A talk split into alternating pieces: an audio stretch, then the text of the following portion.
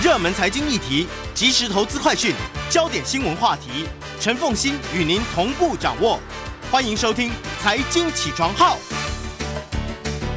Hello，各位听众大家早，欢迎大家来到九八新闻台《财经起床号》节目现场，我是陈凤馨。经济学不玄，这很有意思哦。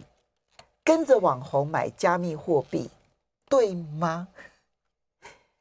我觉得学者很好玩，他们就很认真的研究了这件事情，而且有很完整的数据告诉你，跟着网红买加密的 token 这些代币，你可能会亏大了。在我们现场的是台大经济系专任副教授冯博翰冯老师，冯老师早，大家早。好，这这这这这个题目是怎么来的？这个题目怎么来的？其实呃，应该是在。之前加密货币崩盘之后，其实陆续很多的投资人发现，他们玩一趟下来都赔钱。嗯嗯嗯。然后之后也有很多人是打集体诉讼，然后去告一些美国的明星，从歌手、演员，然后职业球员都有。说对，说这说这些明星在网络上面就吆喝，然后说这个加密货币、那个加密货币，或者是哪一个 NFT 怎么样，大家跟着买。那有些人就怀疑说，这些明星是不是私底下有收钱？他们其实是代言，但是却包装成是呃他们自己呃信仰这个去中心化等等等等。哦，所以刚刚讲说这些被告的，像我们通常如果在股市里头，金融市场比较多的话，可能这里面就是嗯所谓的名人推荐的股票，可能大部分指的是股市分析师啦，对，或者是外汇分析师啦。可是你刚刚提到的，在加密圈币圈里头的网红，常常是一些明星，或是一些运动明星，或者是演艺界的明星。对，在美国比较知名的几个案子，像是有一个叫做“话题女王”金卡戴珊，嗯，她其实一开始是靠性爱影片红的，嗯，对，呃，可能在台湾不是那么知名，或者像早期的经典电影《辣妈辣妹》的女主角林赛·罗韩，他们就是在 Twitter 上面就很活跃，嗯，对，会不停的。呃，讨论跟推荐各种的加密货币。OK，所以如果有跟着这些明星去买这些虚拟商品，现在到底成绩单如何？因为有很多人提起诉讼了，那到底是好还是不好？是只有一小部分有问题，还是可能整体来说都会有问题？对，所以就这一些个案的事件，就引起哈佛大学的一个教授叫做卡塞里，他开始好奇。嗯然后他跟另外三个在印第安纳大学的学者就一起来收集数据，他们想要做系统性的研究，因为个案很多时候是受害者根据个人经验，但整体的状况是怎么样？嗯，那于是呢，他们就在 Twitter 上面寻找那些高人气，然后具有影响力的网红，嗯，而且他们称为加密网红。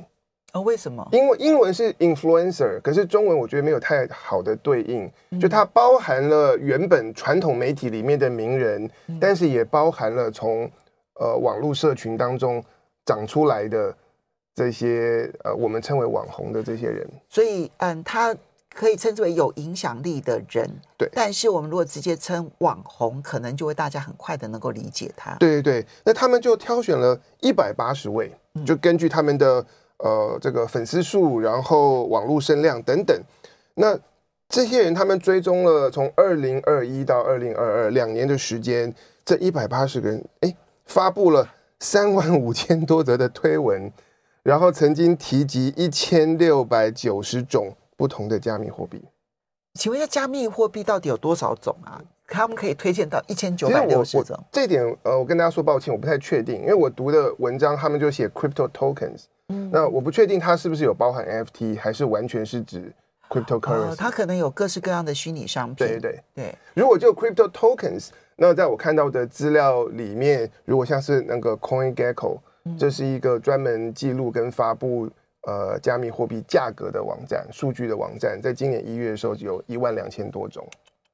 对，加密代币。加密代币，那没有被这个网站收录的，整个夯不啷当加起来应该有超过两万。这么多，对，嗯，数据非常多，而且所以不是大家所说，嗯，大家熟知的当然就是比特币啦、以太以太币啦。可是你要知道，其实，在年轻人的圈子里头，那个加密的种类是真的真的是琳琅满目。对对，所以你可以想象说，如果你是要在这个领域里面来投资，那会比你投资股票要来的更复杂。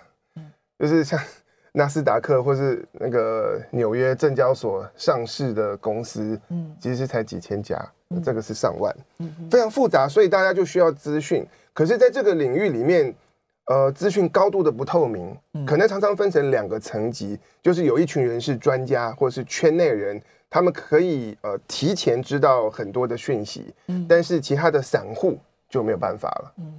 那好，所以收集了这一百八十位在 Twitter 上面的网红，那这个 Caselli 跟他的团队在收集另外两种资讯，嗯，第一个就是这一百八十位网红他们在 Twitter 上面哪些天发布推文，嗯，提到了多少的。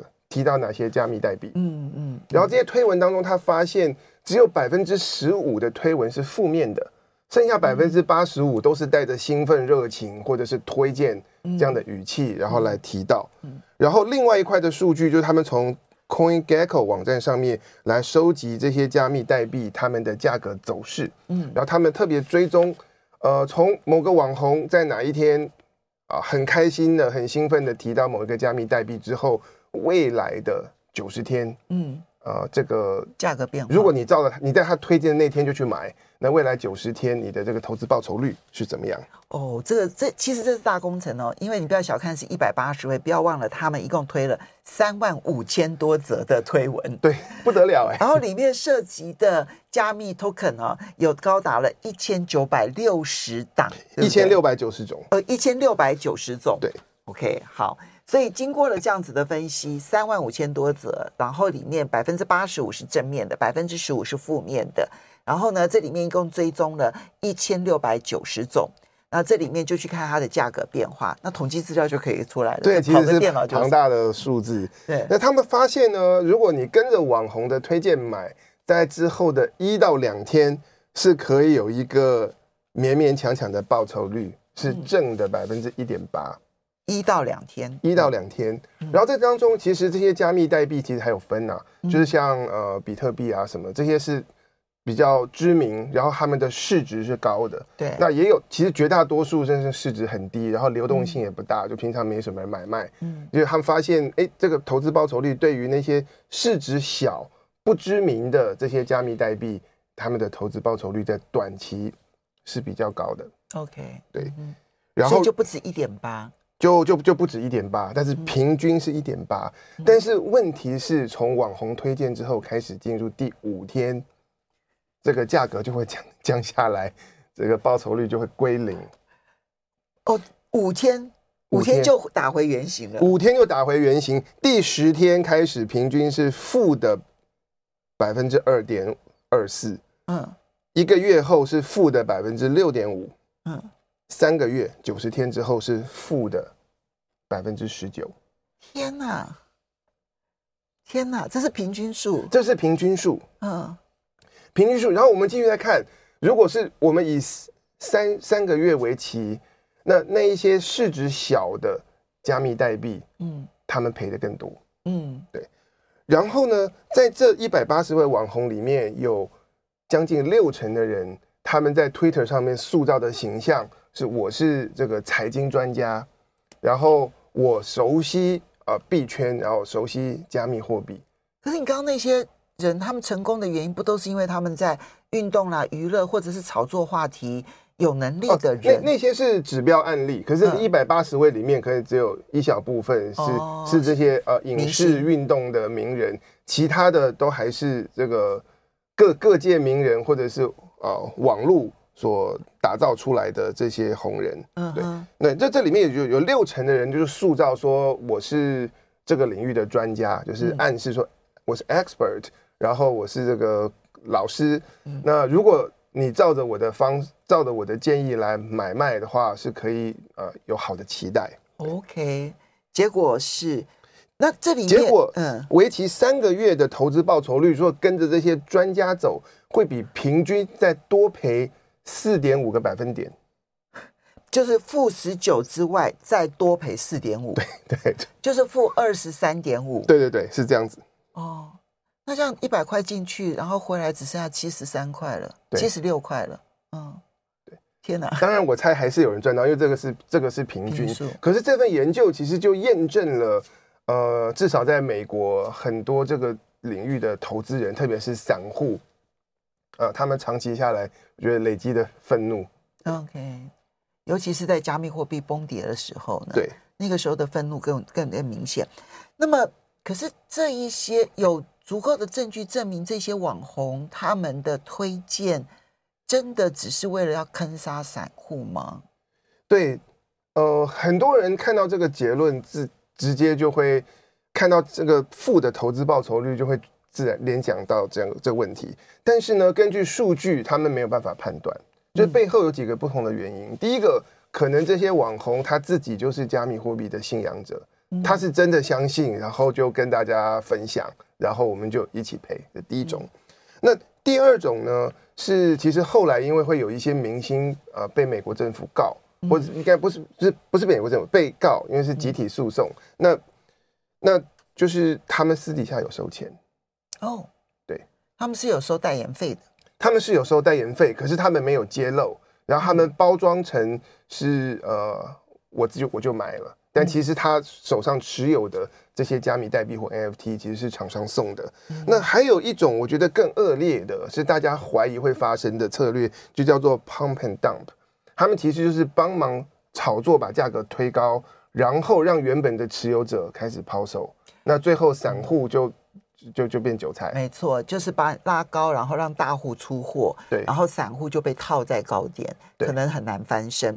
好，所以。这份研究非常的有意思啊，就是有关于加密货币圈里头的一些现象。但这些现象如果往外去延伸到股市里头，可以对照吗？我们休息一下，马上回来。欢迎大家回到九八新闻台财经起床号节目现场，我是陈凤欣。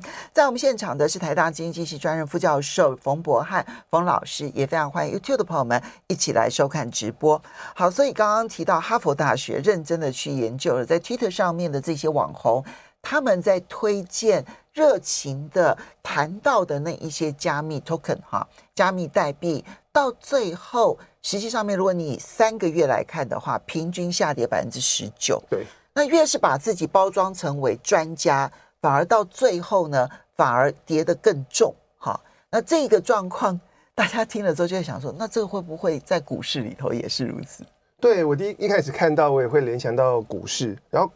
做股市研究的学者更多，嗯，答案不会这样哦，真的啊？对，就是其实股市就是网红推荐股票的效果有正有负，嗯，对，但是不会出现说平均起来或是必赔这样的情况。OK，我自己的解读是这样子，呃，股票老师，你的意思是说，不同的学者他们做的研究，有的做出来的结果是是嗯，平均是跌的。有的做出来的结果是平均是涨的，还是同一份研究里头就已经呈现出来，他们的高低差论论据非常的大。对，就取决于研究方法以及你取样的时间点，然后会得到有时候赔，有时候涨。OK，对，但是但是这些都是平均，在平均赔的时候，可能还是会有人有人赚，有有人赚到。但我我的解读是，股市跟加密货币有一个本质性的不同。股市存在基本面。嗯。然后很多人，我们要找股票的资讯，我可能是为了炒作，但我可能也是为了了解整个经济的环境，然后呃产业趋势，然后这家公司呃它它未来的走向，那这些就有资讯的成分在里面。嗯，对。因此，呃，有些网红的，他的确是可以提供相关的资讯给投资人，但加密货币不太一样。有很多的加密代币，然后平常其实根本没有人在交易。那到底是什么东西去支撑它的价格？嗯，那背后可能都是出于炒作的目的，或者投机的目的。我今天买，我期待未来某个时间它涨上去，我可以赚差价。那在这样子的情况之下，其实就是大家讨论的热度或对这种加密代币的兴奋程度，会决定它价格的涨跌。嗯，可是我们来看一下很多的。网红他为什么要在 Twitter 上面经营他自己？他希望吸引流量。要怎么吸引流量？你必须要去讨论已经红的东西，你要去讨论那些最红的话题，如果我跟大家讲说一个东西，我看准了三个月以后它会涨起来，可是现在还没有人讨论。我像我自己平常我在我的脸书上面分享这样的东西，是不会有人理我的。我需要去讨论，很多人都在讨论，然后大家已经准备好要接受它的这些这些话题，然后我的那个赞就会如雪片般飞来。所以这是有的时候网红自己在选择题材的时候就已经选择过热的题材来讨论，因为唯有过热的题材才能够保证自己的流量可以维持在过热的状态。对，就哈佛大学的卡塞里，他的解读就是这样。很多网红他他不见得是存心要去糊弄他的粉丝，可是他就是谈论什么东西可以有流量，他谈什么。那往往某一档的这个加密代币或者是 NFT，它已经呃这个时机成熟，然后正在大红的阶段，我来提它一下，大家很开心就给我赞，然后转推。嗯，可是这个时候热度已经过过高，然后很快，那这这这款代币它的价格就急转直下。嗯哼，所以这里面其实我们回过头来来看的话，其实市场上。常常也会有一些热门题材，对。那当然，这就告诉大家说，这个热门题材在一开始的时候就没有什么人讨论，然后有这个题材萌芽的时候，如果你这个时候就进场，还勉强可以。对。等到说是全市场的人都知道这个题材，你再跳进去的时候，可是可能它都已经是到了那个过热的点了。对，但我的看法是，我也其实认识一些朋友，如果。是他看，凭借他的眼光，他提早看到了什么趋势，他自己买就好。对啊，对，对啊，对所以所以这里面就是要告。那我觉得这里面可能差别就在于，股市因为经过了几百年，对，我相信早期也有那一种就是随便乱说，然后呢，然后反正呢，大家也就无呃那个那个，但是跟现在的那个加密圈的网红是类似的，然后慢慢筛掏出了一种。可能投资人跟网红之间的行为，然后开始有了一些彼此之间的了解。那我觉得可能是经过了时间磨练出的结果，而不会落入像加密圈这样子，只要一推荐，反而最终的结果反而是下跌的。对，像哈佛的卡塞里他就建议，就是说根据他的研究结果，他觉得如果你要听网红的话来做这个币圈的买卖，那你就要跟着炒短线。也就是你买了以后一两天赶快卖，嗯，但问题就在于，呃，这些网红他们最有影响力的地方是在那些冷门的加密代币，嗯，是在那些市值小的，因为平常没有人买，他们一提，然后开始动起来，嗯，那以至于大家听网红的话去买完以后，你想卖也脱手不了，嗯，然后就就就，然后然后价格就开始跌。好，那这里面可以规范可以管制吗？OK。规范可以管制。我先跟大家报一个在美国比较知名的案例，就刚才讲到辣妈辣妹的这个女主角叫做林赛罗韩。嗯，那她后来就被呃查出来，她当初有推荐那个孙宇晨的公司所出的这个加密代币叫做 Tronix。嗯哼，她本来说是呃她自己她自己呃看好所以买，然后他的粉丝他的 Twitter 的追踪者有八百。八百万人，然后他说他在探索去中心化的金融，然后带给他多少的想象。那后来证明他收了孙宇晨一万美元。OK，对，嗯，然后呢，那当年那个目前美国的这个证交所就指控说孙宇晨不只是呃付钱给这个林赛林赛罗韩，还有另外七位名人啊，包括歌手酱爆弟弟、拳击手等等。对，嗯，那所以。大家就在讨论说要怎么管制，然后也有人提议说，是不是有些有些做法就可以禁止说名人不准在上面谈论这个那个，对。结果呢？呃，卡塞里觉得说，他觉得管制是没有用的，你用禁止的方式或订立规范，大家总是可以绕道。对，然后也会有其他新的社群媒体兴起，没错。所以他给出两个建议，嗯，第一个建议是。针对已经抓到的 case，然后设法查个水落石出，然后重罚。嗯，他说你只要抓到一个名人，而且是大家原本觉得固若金汤、侦破不了的案子，然后罚个五千万美元。他说马上这个市场秩序就会建立起来，就不会有人再敢那个私下收钱，然后来帮骗。嗯，这第一点。嗯，第二点呢，他也跟网红呼吁说，你们最好要有种一点。当你推荐的时候，你能不能够设你的目标价格？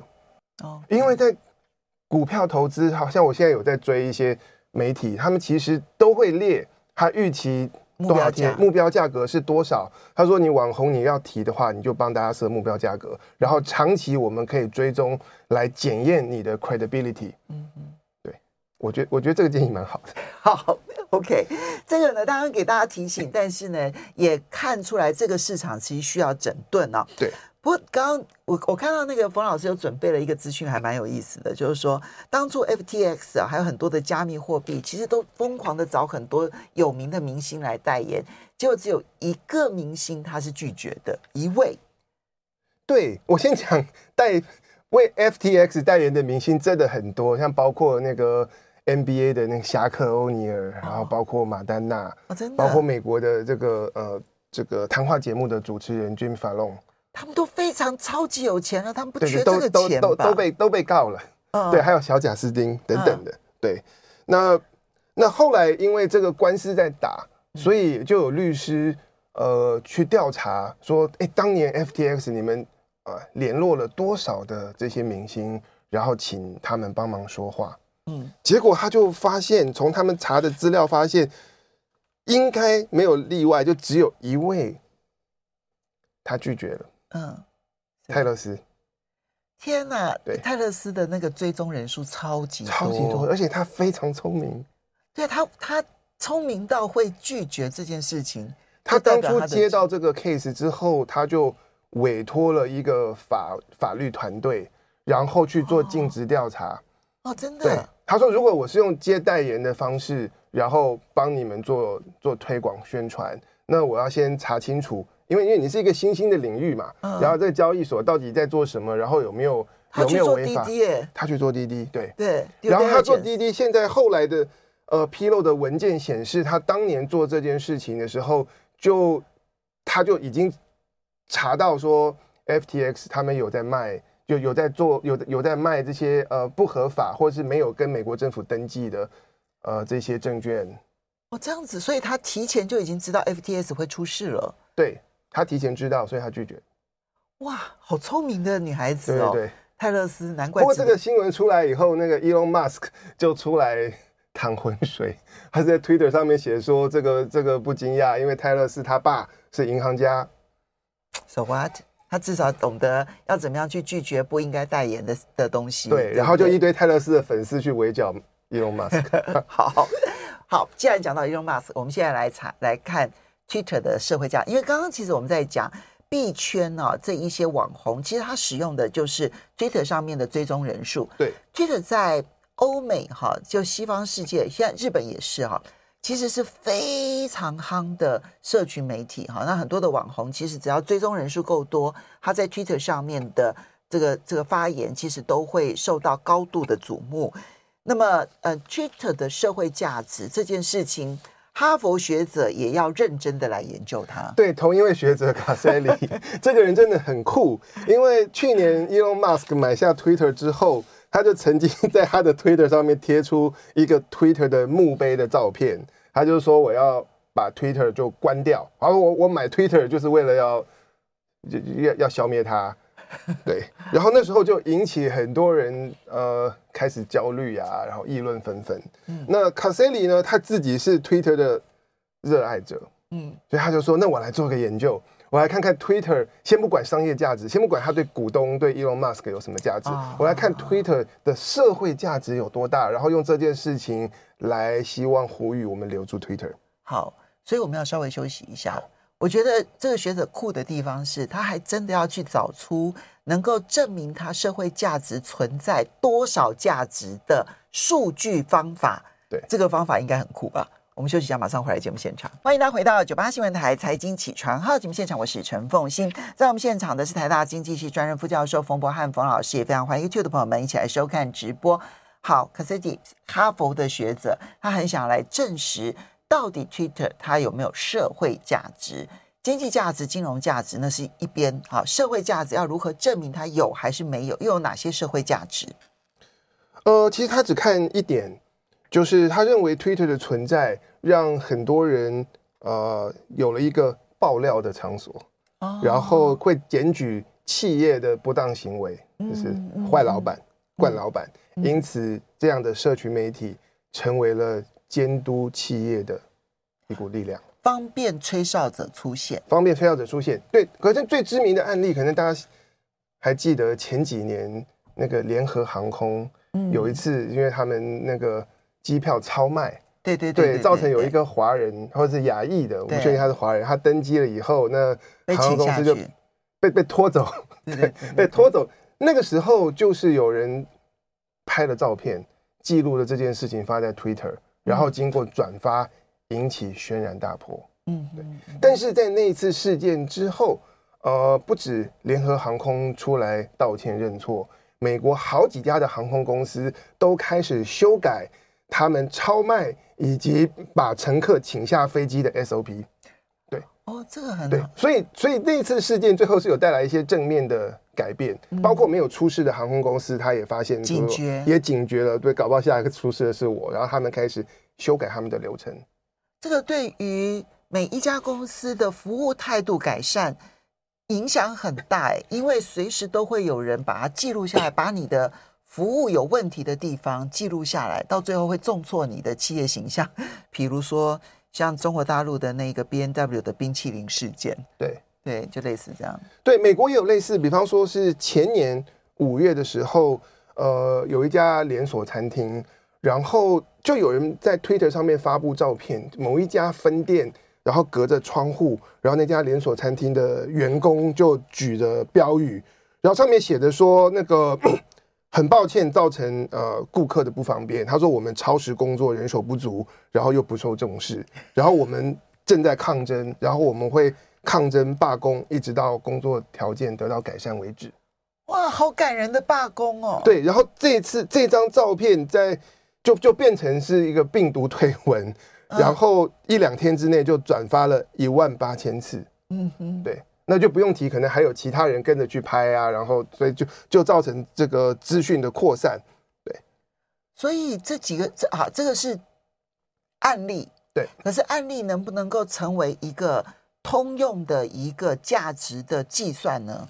结果那次后来很快的这家连锁餐厅他就做出反应，嗯，然后就帮员工调薪，平均调了这个每时薪调涨了两美金，哦，还不少。然后把他们的这个员工的平均薪资上调到每小时是十五美金，所以从十三变成十五，然后增聘两万名员工，哇，因为它是全美连锁的，就是.所以，所以这家连锁店很大嘞。因为很大，所以出了这样的问题，他们必须要回应，不然他可能全国各地的这个生意都受到重创。嗯，对。OK，好，那可是这个研究，那我我还是要去，就是说案例之外的整个的研究的这个总总情况来看，有这个总对总情况。所以我们已经看到了这些零星的案例，所以哈佛的卡塞里就说，那我们还是来收集数据。嗯，那他做。呃，他做几件事情。第一个，他收集公元两千年到二零一七年，就横跨十七年当中，呃，美国的三 G 网络的覆盖率，嗯，哪些地方有，哪些地方没有，嗯。然后他收集，呃，因为很多人在爆料，然后检举这个坏老板的时候，他会放那个 hashtag。嗯，然后或者他 hashtag 他会标注他的地区，嗯，所以他也收集这些 hashtag 来会诊呃这种检举型的推文，嗯，对。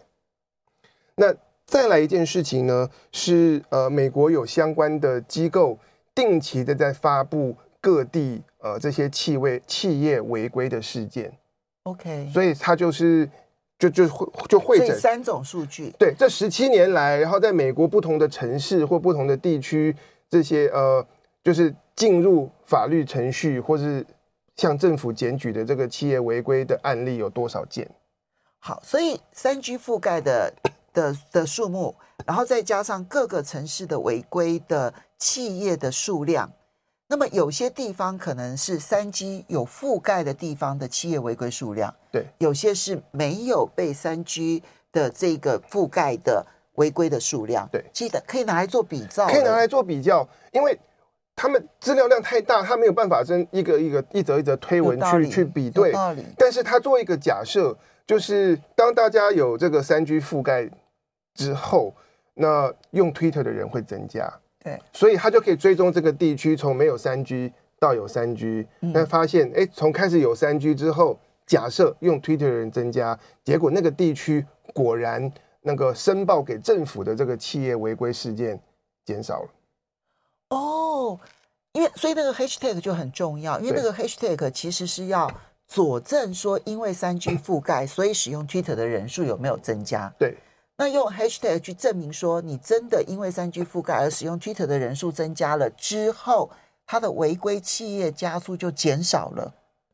对，是因为 是因为可能有民众在 Twitter 上面爆料，然后企业就处理、嗯、就改善，以至于需要以至于这个 case 最后不需要告到政府去，不不需要去向政府检举，哦、所以是在 Twitter 的存在或者 Twitter 的这个普及。造成美国政府所收到的企业违规的案例减少，哦，所以这个是一个天然的社会实验，用三 G 覆盖跟没有三 G 覆盖，然后后面用 Hashtag 来去佐证说，到底 Twitter 的使用者多还是少？对，这是两种方法，因为呃，他用三 G 假设三 G 覆盖存在，用 Twitter 人会多，所以只要有三 G 覆盖的地方，这个违规案例。啊，告到政府去的违规案例减少，这是第一种方法。嗯嗯。第二种方法是用 hashtag，可是不是每个人在 Twitter 上爆料都会照那个规范去发一样的 hashtag，所以 hashtag 可能只涨只捕捉到了一小部一部分的这个呃 Twitter 上的爆料，但是他发现呃这种哪个地区如果这个 Twitter 上开始有比较多的这种民众的爆料，嗯，那那个地区其实呃告到政府去的违规案例。也会减少，也会减少，有趣耶。然后第三件事情是我觉得最酷的，就是 Twitter 在早期，在他们推出的早期，会在美国的影展做宣传，然后一个、嗯、一个重镇就是呃，应该是日舞影展。OK，然后这个影展其实也是走在科技的最前沿。嗯，那在他在影展里面，在电影节宣传 Twitter 之后。那参加电影节的人可能就四散，就回到自己住的地方。你可以想象，可能来自纽约或 LA 的人会比较多，然后来自乡村的人会比较少。嗯所以他来看，在影展之后，那哪些地区，呃，这个企业违规数量减少？哦，有趣，对对对，是是是比较多人去参加影展的那些城市。那在在影展结束之后。所以用日舞影展这件事情，再来去证实使用 Twitter 的人数的变化，对不对？对。所以他用三种研究方法，然后去做比对，去比对说有使用 Twitter 的区域，或者是常常在 Twitter 上面爆料的这一个城市，他们到最后企业被告到这个嗯政府机构的比例反而是降低的，因为他可能在。Twitter 上面看到了别人的爆料，就开始改善自己的行为了。对对，而且从他的资料，他可以推推测，其实很多企业他也不是故意要违规，而是那个组织架构太庞大，有的时候这个高阶主管鞭长莫及，然后底下基层或工厂里面发生什么事情，你根本看不到，末梢神经麻痹了。对对对，嗯，所以他也也也也也提出一些建议。其实我之前有在台湾听过有企业主。呃，有提到说啊，这个社群网站的普及让他们的管理变得困难，因为就是啊，员工可能意见多了，然后会会讲这讲那的。但是卡塞里他建议说，哎，那企业主或是管理者也可以善用社群媒体，让它成为你更加了解你公司的营运和运作状况的一个资讯管道。OK，这就是让你活化你的血管，末梢神经能够发达的方法。对对对。但但是应该会有一些的违规是比较没有办法借由这种方式发现的。对，他就发现跟钱有关、财务上的违规或者是逃漏税这些东西很复杂，然后可能知情的人或吹哨者他也很难用一张图片或者是一则推文来说清楚。嗯这些东西情况就会没有办法减少了。好的，我们要非常谢谢台大经济系专任副教授冯博翰冯老师，也要非常谢谢大家，谢谢。